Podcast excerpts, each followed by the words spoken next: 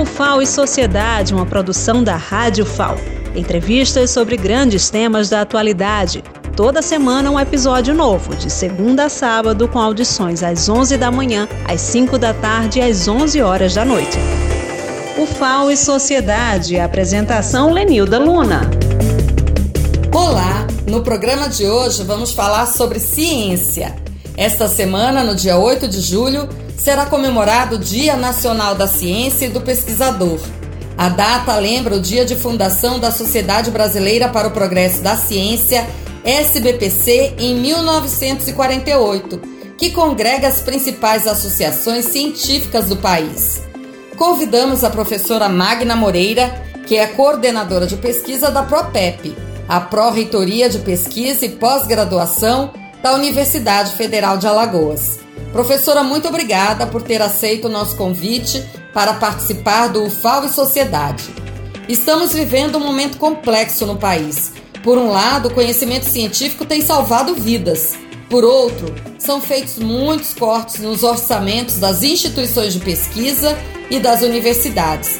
Como a senhora avalia esse contexto para a produção científica no país e aqui na UFAO? Um amplo conhecimento de história e também de ciências contribui para a nossa sobrevivência, porque o mundo já experimentou outras crises sanitárias, mas não semelhantes a essa que estamos vivendo.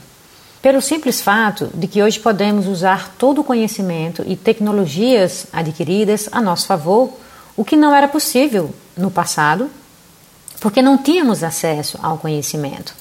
Não é necessário lembrar das outras pestes que assolaram o mundo em séculos passados, mas o que temos de diferente hoje? Do ponto de vista sanitário, o momento é complexo no mundo, não só no Brasil, mas aqueles países que conseguiram entender e atuar adequadamente para conter a pandemia, seja impondo as medidas de distanciamento, como lockdown, ou uso adequado de máscaras e, por fim, vacinando sua população com agilidade, conseguiram amenizar a situação tornando-a mais suportável e, portanto, trazendo menos sofrimento é, coletivo. O problema não nasceu com a pandemia, ele só tomou corpo e numa proporção inimaginável. Sem querer entrar no mérito de questões políticas, vou me ater ao que o país tem feito e que tem contribuído para esta atual situação, especialmente na ciência e na academia. O Brasil ele tem um modelo único de gerar ciência. E o cientista brasileiro, ele é professor de universidade federal em sua maioria. Poucos são aqueles cientistas que desenvolvem pesquisas em centros de pesquisas no Brasil. Claro que temos alguns centros é, importantes no país e que não estão diretamente ligados às universidades como a Fiocruz, o Butantan, o Instituto Adolf Lutz, o Instituto Pasteur, é, o Instituto de Pesquisas Energéticas e Nucleares, o Instituto de Matemática Pura e Aplicada, o SEMPES na, da Petrobras, é, alguns outros centros, a Embrapa, é, mas o que todos esses centros de pesquisas têm em comum com as universidades? Todos têm financiamento do governo federal ou do governo estadual. E muito, mas muito pouco do setor privado. Fora do Brasil, a ciência acontece no setor privado.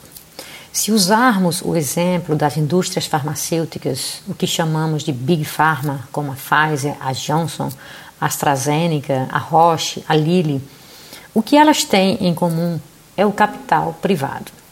Ou seja, o financiamento é contínuo e garantido, né? Pois dele depende o lucro da empresa e também a sobrevivência, de maneira que a pesquisa é realizada dentro da própria empresa. Existe também um outro modelo de, eh, de gestão de centros de pesquisa, né, dentro do que chamamos de not-for-profit, que são as organizações sem fins lucrativos e que sobrevivem de doações. E essas doações geralmente são feitas por grandes empresas ou por fundações como a Newton Found, a britânica e a Fundação Bill Melinda Gates americana, né? é, entre outras. Abrindo um parêntese, aqui no Brasil nós temos visto um movimento interessante de alguns poucos grupos privados com interesse em financiar a pesquisa no Brasil. O Instituto Serra Pilheira é um bom exemplo, né, tendo o João Sales e a Branca Viana, que são os herdeiros do Banco Itaú, como grandes apoiadores da ciência no país. Mas é incipiente no contexto da necessidade que temos de fomentar a pesquisa. Aqui, os cientistas não têm garantia de que suas pesquisas terão longevidade. A verba alimenta por dois anos, quatro anos, né, e quando o projeto avança, a verba esgota né? e a pesquisa necessariamente ela é interrompida. E nós sabemos o que acontece quando algo é interrompido. Você simplesmente perde o interesse. Né? Muitas pesquisas ficam no meio do caminho né? e o resultado disso é impossível competir com a pesquisa que é feita acima da linha do Equador. Então, para resumir, estamos falando de um corte de orçamento para a pesquisa de algo que já de fato nem existe substancialmente. Né? Se é que queremos minimamente sermos competitivos ou desenvolver novas tecnologias e produtos, é preciso mais. Países independentes são independentes porque exportam tecnologia. Nós exportamos produtos primários. Mas não porque não temos massa crítica, não temos recursos humanos qualificados ou boas universidades, mas porque não temos fontes de financiamento e tampouco políticas públicas que assegurem isso. E a, a grande prova né, dessa dura realidade é a falta de priorização de fomento para as universidades e as primeiras, né, são as primeiras a sofrerem os cortes astronômicos que temos sofrido nos últimos anos. É um problema realmente muito sério essa falta de investimento na pesquisa científica para dar garantia de continuidade aos pesquisadores e tranquilidade para que possam desenvolver seus projetos. E qual o caminho para resolver essa questão, professora? Como podemos valorizar a produção científica realizada nas universidades públicas brasileiras? Sem pretender ser exaustiva na percrição de causas para a nossa situação atual, devemos nos perguntar: nos faltou vigor para lutar e defender a educação e a ciência no nosso país? O que vemos é fruto da deterioração do ensino público em todas as fases, desde o ensino básico, ensino médio, superior e, finalmente, do ensino na pós-graduação.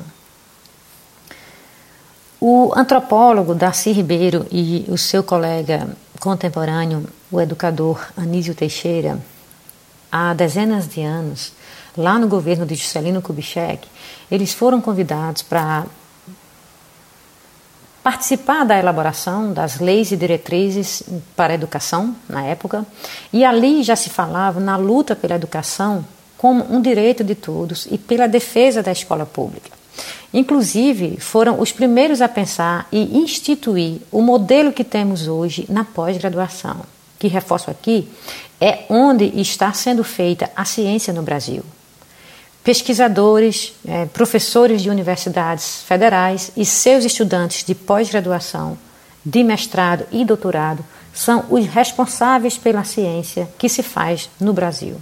E como fazer ciência sem financiamento nas instituições de ensino superior.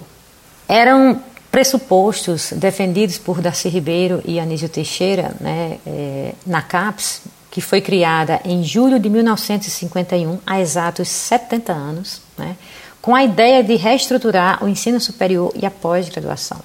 As ideias de Anísio Teixeira foram postas em prática né, quando, na época, como secretário-geral dessa comissão, né, da CAPES, que tinha como principal objetivo assegurar a existência de pessoal especializado e oferecer aos indivíduos mais capazes, sem recursos próprios, oportunidade de aperfeiçoamento, mas, sobretudo, objetivando o estímulo à melhoria das condições de ensino e pesquisa dos centros universitários brasileiros, visando a uma melhor formação dos quadros profissionais de nível superior no país e que mais tarde veríamos como fruto o aumento no número de doutores pesquisadores nas universidades eh, brasileiras. A UFAL tem contribuído com pesquisa e estratégias para o enfrentamento à pandemia de Covid-19. Quais as ações que a senhora destaca? A UFAL, assim como todas as instituições federais de ensino superior no Brasil hoje, agonizam numa condição sui generis em meio a essa crise eh, sanitária. Estamos com dificuldades de realizar pequenas tarefas em nossos laboratórios, em, em nossos projetos, nas orientações dos nossos alunos de pós-graduação. Mas, a despeito de todas essas adversidades, temos conseguido realizar projetos em colaboração com o governo do estado, com o governo do município, a fim de enfrentar essa crise. E alguns projetos aqui na UFAL são expoentes nesse momento e estão voltados diretamente para ajudar a dirimir a disseminação da Covid-19. A testagem de população é uma etapa importante para conter a disseminação do vírus, que quando sofre sucessivas mutações tende a tornar-se mais virulento e podendo gerar cepas mais transmissíveis e ou com maior letalidade.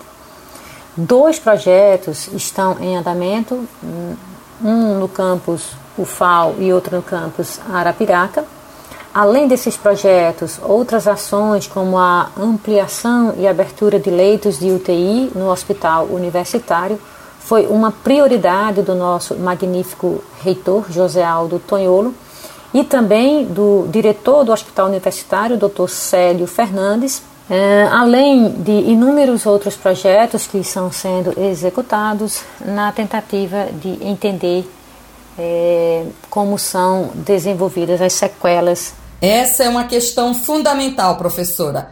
Além de conter a disseminação da Covid-19, teremos que lidar com as sequelas para a saúde das pessoas que foram contaminadas.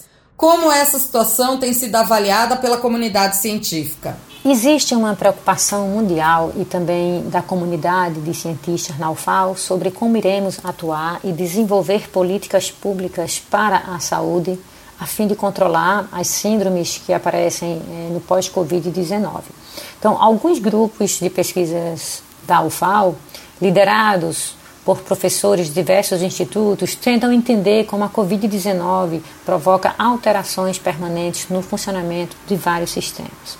Sobre essa temática, eu gostaria de mencionar o projeto da professora titular Marília Oliveira Fonseca Goulart, do Instituto de Química e Biotecnologia da UFAL, que tenta estudar as alterações causadas pela Covid-19 na composição do colostro e o impacto disso para o bebê.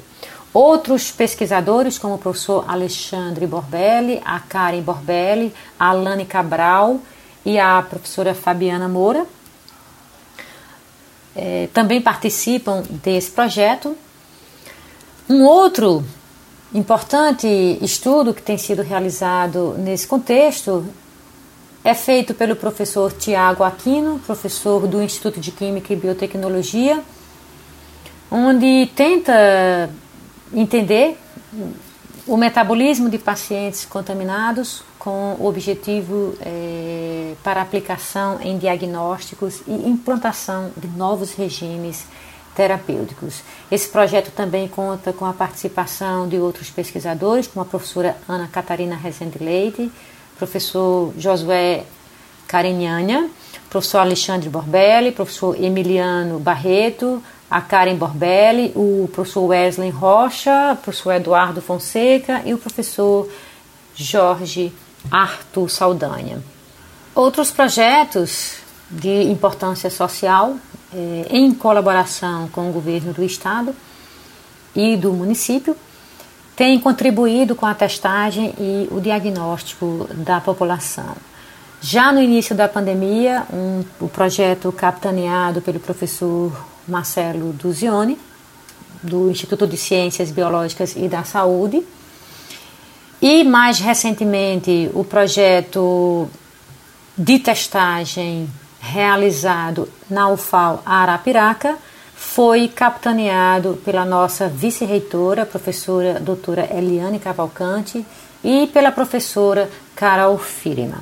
muitos outros trabalhos estão sendo realizados na UFAL, mas eu vou citar dois estudos é, de importância epidemiológica que têm sido realizados aqui na UFAL. Um é liderado pelo professor Dr. Esdras Andrade, do IGEDEMA, que identifica geograficamente onde os casos de Covid-19 ocorrem com mais frequência e, dessa maneira, contribuem para é, a tomada de decisões pelos gestores. E um outro trabalho é realizado pelo grupo liderado pelo professor Dr. Crerley Oliveira, do Instituto de Matemática, e pelo professor Dr. Sérgio Lira, do Instituto de Física onde eles desenvolvem soluções para coleta, tratamento, análise e projeção de dados relativos ao surto da Covid-19, além do rastreio automático de contactantes com sugestão de prioridade de testagens. Então, esse estudo contribui para o desenvolvimento de modelos de simulação e monitoramento para reduzir a taxa de propagação do vírus em comunidades e escolas. São contribuições de muita relevância para toda a sociedade no enfrentamento à pandemia, professora. Realmente, nossos pesquisadores e pesquisadoras estão de parabéns por essa dedicação ao conhecimento que salva vidas. Muito nos orgulha perceber que todos esses pesquisadores, juntamente com suas equipes de pesquisadores e alunos, tem contribuído para melhorar a nossa situação em meio a esse caos. A despeito de todas as dificuldades pessoais que cada um desses pesquisadores encontram. Então, nem todo cientista está fadado a fazer grandes descobertas. Pequenas descobertas sucessivas de diferentes cientistas formam o conhecimento.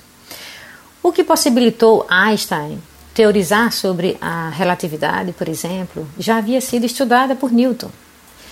E hoje, o que se sabe sobre buracos negros, dobras no tempo, foi estudada por Carl Sagan, por Stephen Hawking e por outros físicos mais contemporâneos.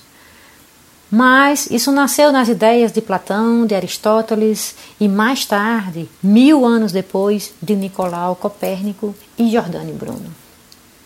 Então é necessário pensar a ciência de uma forma contínua, em curto e em longo prazo.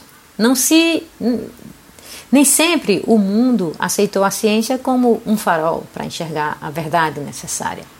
Verdade essa que trouxe para toda a história da humanidade o conhecimento para proporcionar a melhoria da qualidade de vida na Terra, mas também para entender o universo e especialmente cogitar a vida fora da Terra. Porque, paradoxalmente, nós sempre tivemos a aplicação do conhecimento para algo que pode tornar, inclusive, a vida insustentável aqui na Terra. Então, aí nós estaríamos falando de algo, é, algo que nesse atual contexto de pandemia veio à luz do conhecimento. Até que ponto a ciência, a tecnologia e a evolução da espécie se volta contra a humanidade? Temos pensado sobre isso com frequência, porque até que ponto temos contribuído para estarmos hoje nessa situação é, de pandemia? Né? As superpopulações, a forma como vivemos, o que consumimos, o que criamos em laboratórios, em termos de ciência e tecnologia, como tudo isso impacta no nosso bem-estar. Só temos uma certeza: é preciso saber mais, estudar mais, desenvolver mais para reverter algo que talvez a própria evolução tenha provocado. Parece um contrassenso, mas é o que temos. Quando a tecnologia é absolutamente necessária, dizemos que ela nos faz mal, que prejudica nossos filhos, que seus QIs são pela primeira vez menores que de seus pais, quando há décadas eram sempre maiores. Muito interessante essa reflexão que a senhora faz, professora. Justamente quando se pretendia privilegiar a área tecnológica de inovação, percebemos o quanto precisamos entender o comportamento humano como estamos nos relacionando com essas tecnologias e como elas influenciam nossa convivência social. Com todas essas mudanças abruptas de paradigmas que temos vivido no momento, é, recentemente nós tivemos ainda algumas mudanças e direcionamento de verba para as ciências ditas tecnológicas. Inicialmente apontou-se para a ideia de que haveria corte de verbas para as ciências humanas, as ciências sociais e artes. Aí eu gostaria de fazer um paralelo de como essa nova condição humana que nos foi imposta por essa pandemia, que reforçou a importância das ciências humanas nas nossas vidas. Todos os problemas, desde entender as sociedades, lidar com os problemas emocionais, com a impossibilidade de acessar a cultura, de acessar a arte, mas, sobretudo, é, limitar o nosso convívio, tem afetado sobremaneira a saúde da sociedade. Então, tão importante quanto as ciências tecnológicas para resolver problemas são as ciências humanas. Com base nessa ideia, esse ano, o evento anual da Reunião da Sociedade Brasileira para o Progresso da Ciência, a SBPC, que acontece agora nos dias 18 a 24 de julho, com a transmissão pelo canal no YouTube, o canal da SBPC no YouTube, tem como tema Todas as ciências são humanas e essenciais à sociedade. À frente da SBPC temos o presidente Renato Janine Ribeiro, ele que é ex-ministro da Educação e professor titular de Ética e Filosofia e Política da USP. E como vice-presidente, o professor Paulo Atacho, professor titular de Física da USP. A SBPC, desde a sua fundação em 1948, exerce um importante papel na expansão e aperfeiçoamento da ciência e tecnologia bem como na divulgação científica. E nesses tempos de campanha de descrédito sistemático, enxugamento da verba para o ensino, para a pesquisa, além das fake news, claramente atravancando não somente a missão das universidades, mas, sobremaneira, a evolução da cultura, da educação, da ciência e da inclusão social tão fundamental para o desenvolvimento do nosso país. O que estamos vendo nas comunidades periféricas que não têm acesso à cultura, à educação e à saúde impõe às sociedades pensar sobre a importância de todas as ciências serem decisivas e com responsabilidade de desenvolver a inteligência coletiva. Nós temos cientistas de alto gabarito no nosso país. Nós chegamos à 11 posição na produção científica mundial qualificada, refletindo o potencial da nossa nação. Mas sem que isso aconteça de forma predatória ou em detrimento a alguma área específica e ao mesmo tempo com inclusão social. É necessário ainda se envolver em discussões antinegacionismo a fim de evitar a manipulação da ciência e a SBPC é uma entidade civil que pode contribuir para a organização e a reconstrução do nosso país. A SBPC ela reforça a participação da sociedade civil com o Parlamento brasileiro, tem contribuído para a destinação de recursos para a educação, para a ciência e tecnologia de uma forma é, bastante importante. Então, por que estamos discutindo isso aqui? Porque é imprescindível reforçar a importância de nos associarmos à SBPC. Pois, ao contrário das sociedades científicas de nossas áreas de atuação, a SBPC é a sociedade que discute as políticas de educação e da ciência no país. É lá que podemos, por exemplo, expressar nossas opiniões sobre políticas de financiamento, sobre questões de regionalidade das universidades brasileiras, mas especialmente colocar a voz da universidade no circuito nacional. Na UFAL, temos em torno de 50 professores associados a SBPC, apesar de termos realizado a SBPC em 2018, de sediarmos a Secretaria Regional da SBPC, é possível, é preciso reforçar essa campanha de associação à SBPC e chamar os pesquisadores a participar das reuniões e eventos da SBPC. Hoje temos a oportunidade de participar, ainda que remotamente, desses encontros, inclusive se fazer representar com candidaturas na SBPC, e, e eu é, encorajo fortemente para que nossos pesquisadores possam se candidatar. Verdade, professora Magna. É importante a UFAO aumentar a sua participação e representatividade na Sociedade Brasileira para o Progresso da Ciência, a SBPC. Os estudantes também aprendem muito quando participam da reunião anual. É realmente uma grande vitrine da produção científica no Brasil. Como será a participação da UFAO este ano? Hoje temos a oportunidade de participar, ainda que remotamente, desses encontros, inclusive se fazer presente eh, com candidaturas na SBPC. A UFAO desde sempre tem apoiado a participação dos nossos alunos de PIBIC e PIBIT nas reuniões anuais. E, e, eles têm a oportunidade de apresentar seus trabalhos. Uh, e esse ano, apesar de todos os cortes orçamentários eh, que a UFAO sofreu, a Pró-Reitoria Estudantil, na pessoa do professor Alexandre Lima, priorizou o custeio eh, possibilitando a participação de mais de 60 estudantes na reunião da SBPC. Essa iniciativa ela é, é, muito importante porque valoriza não só a participação, mas a, a, a formação do aluno de graduação, né?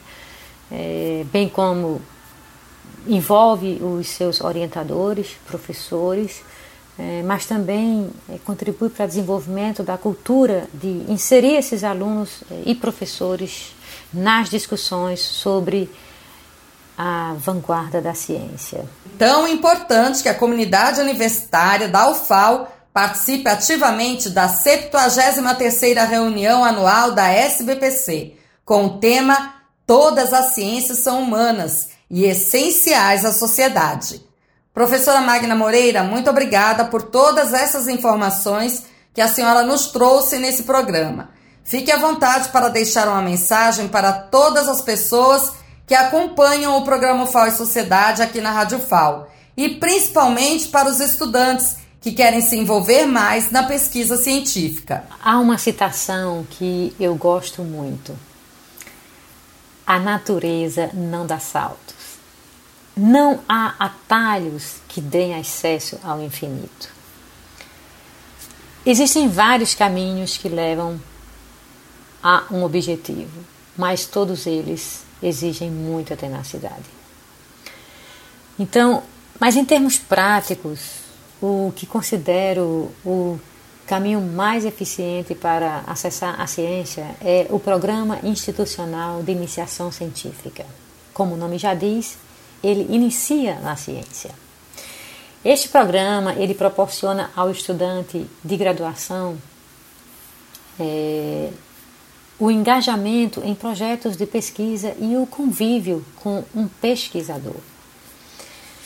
Então, o primeiro passo é se envolver em projetos de pesquisa desde o início da graduação né, buscar disciplinas que estão mais voltadas para a investigação científica, procurar iniciar esse estágio de iniciação científica logo no, no primeiro ano de graduação, mesmo que seja sem compromisso formal, de maneira voluntária.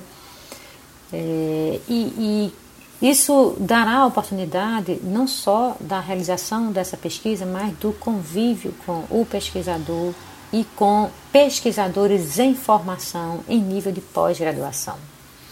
Então, estude sobre assuntos relacionados à pesquisa, leia sobre metodologia científica, crie currículo Lattes e mantenha sempre atualizado. E, e, essa é uma ótima iniciativa para quem quer conquistar o mundo científico, já conhecer o mundo da ciência, né? até mesmo na construção do seu currículo Lattes, você vai entender o que se pede ali e por que, que aquilo é importante. Todos os que vivenciam esse mundo científico sabem que, que a construção do caminho para o sucesso depende das escolhas que fazemos na nossa vida, né? e, e a iniciação científica é uma boa escolha, talvez a melhor escolha que faz a diferença na vida de quem tem a oportunidade de viver essa experiência em qualquer área da atuação, seja ela na academia ou não. Então, os estudantes têm a possibilidade de amadurecer o seu pensamento crítico, a sua autonomia, a sua criatividade, responsabilidade, né? o que resulta em importantes contribuições, tanto no aspecto pessoal quanto no aspecto profissional. Então, esse conjunto de habilidades oferece o conhecimento e o acesso à ciência. A iniciação científica ela possibilita é, a vivenciar descobertas, né, procurar respostas produzidas pela própria reflexão crítica do, do estudante, fundamentada por metodologias né, e construção de soluções ou respostas para essas questões. Né. Então, o incentivo e o investimento na iniciação científica, ele assegura o acesso ao sistema de pós-graduação e a formação é, consequente né, desses recursos humanos altamente qualificados para a ciência e, e, e dessa maneira hum, sendo possível anular heranças sociais. E eu digo isso apesar das inúmeras possibilidades que encontramos atualmente, ainda assim existem dificuldades que são impostas pela sociedade, né, pelo mundo de, de maneira geral, né, e hoje é, pela pandemia. É, mas nesse cenário, a ciência revolucionou com o desenvolvimento de vacinas, né, utilizando tecnologias inovadoras em tempo real, mas Devemos lembrar que a pandemia vai passar e todos precisamos estar mais firmes do que nunca. Precisamos continuar buscando na ciência as respostas para produzir é, resultados de maneira a reduzir a fome, as doenças, as guerras e tantos outros problemas que, que assolam a, a humanidade. Né?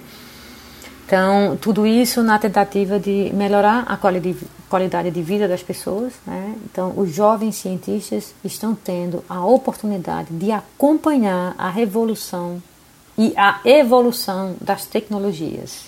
E esses serão os mais cobrados no futuro bem próximo. Exatamente, professora Magna. Todas as pessoas que têm acesso ao conhecimento científico também têm uma grande responsabilidade em contribuir para que essa produção qualificada esteja a serviço de toda a sociedade.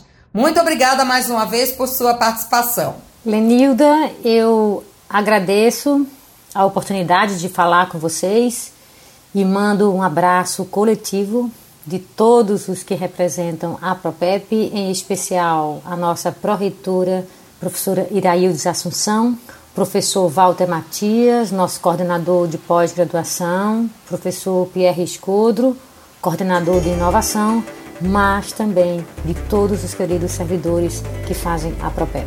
Um abraço. Abraços, professora. Pedimos aos ouvintes que compartilhem esse podcast. 8 de julho é Dia Nacional da Ciência. Vamos defender as universidades públicas e a pesquisa científica. O conhecimento deve estar a serviço da vida. Um grande abraço e até o próximo programa.